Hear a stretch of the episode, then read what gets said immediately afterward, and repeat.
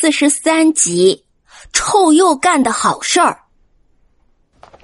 珍珍带着小伙伴们来到了沙湖和汉塔的屋子，一些黑白相间的毛团引起了珍珍的注意。珍珍反复看着毛球说：“嗯，可以断定，就是臭鼬那家伙干的。”特特动了动鼻子，咧着嘴，吐着舌头，一副十分痛苦的表情。天哪，呃，我想吐，太难闻了。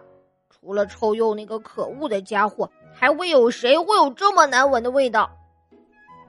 爱在一旁气愤的说：“嗯，又臭又坏的家伙，真讨厌。”小绵羊不小心踩到一团毛球，立刻跳脚，嫌弃的说：“哎呦，可别弄我一身味儿，太影响我的形象了。”看着乱七八糟的屋子，沙狐和汉塔都不停的叹气摇头。沙狐无奈的说：“哎呀，我在这里住了这么久了，还是第一次遇见胆大包天的盗贼，居然居然敢偷我们的东西。”汉塔也说：“是啊，我们在这里做邻居这么久，一直都很和睦，这次差点让那个家伙。”破坏了我们的关系。两位老邻居互相拥抱了一下，又拍了拍彼此的肩膀，可以看得出来，他们平常的感情的确很好呢。沙狐惆怅的说：“哎呀，这又臭又乱的，这可让我们怎么收拾呀？”小花猫看着他，沙狐叔叔，我来帮你收拾吧。珍珍和几位小伙伴也齐声说：“还有我们。”说完之后，大家立刻动起手来，抬的抬，搬的搬，忙得热火朝天的。过了好半天，总算是把两个家都给收拾干净了。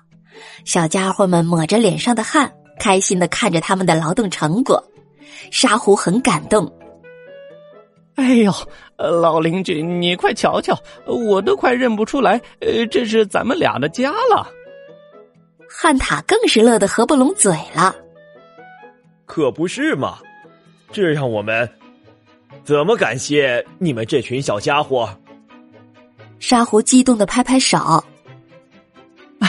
哎呦，孩子们，不如你们就留在这里多住些日子吧。啊，我们给你们做点好吃的啊。汉塔不停的点头。对对对，再带他们出去玩玩。珍珍一听，却连忙摇头。嗯。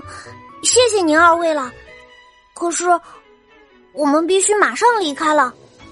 其实我们一直在追踪这只坏蛋臭鼬，他不但偷了你们的东西，还偷走了很多重要文物。一天抓不住他，他就有可能破坏更多的文化古迹。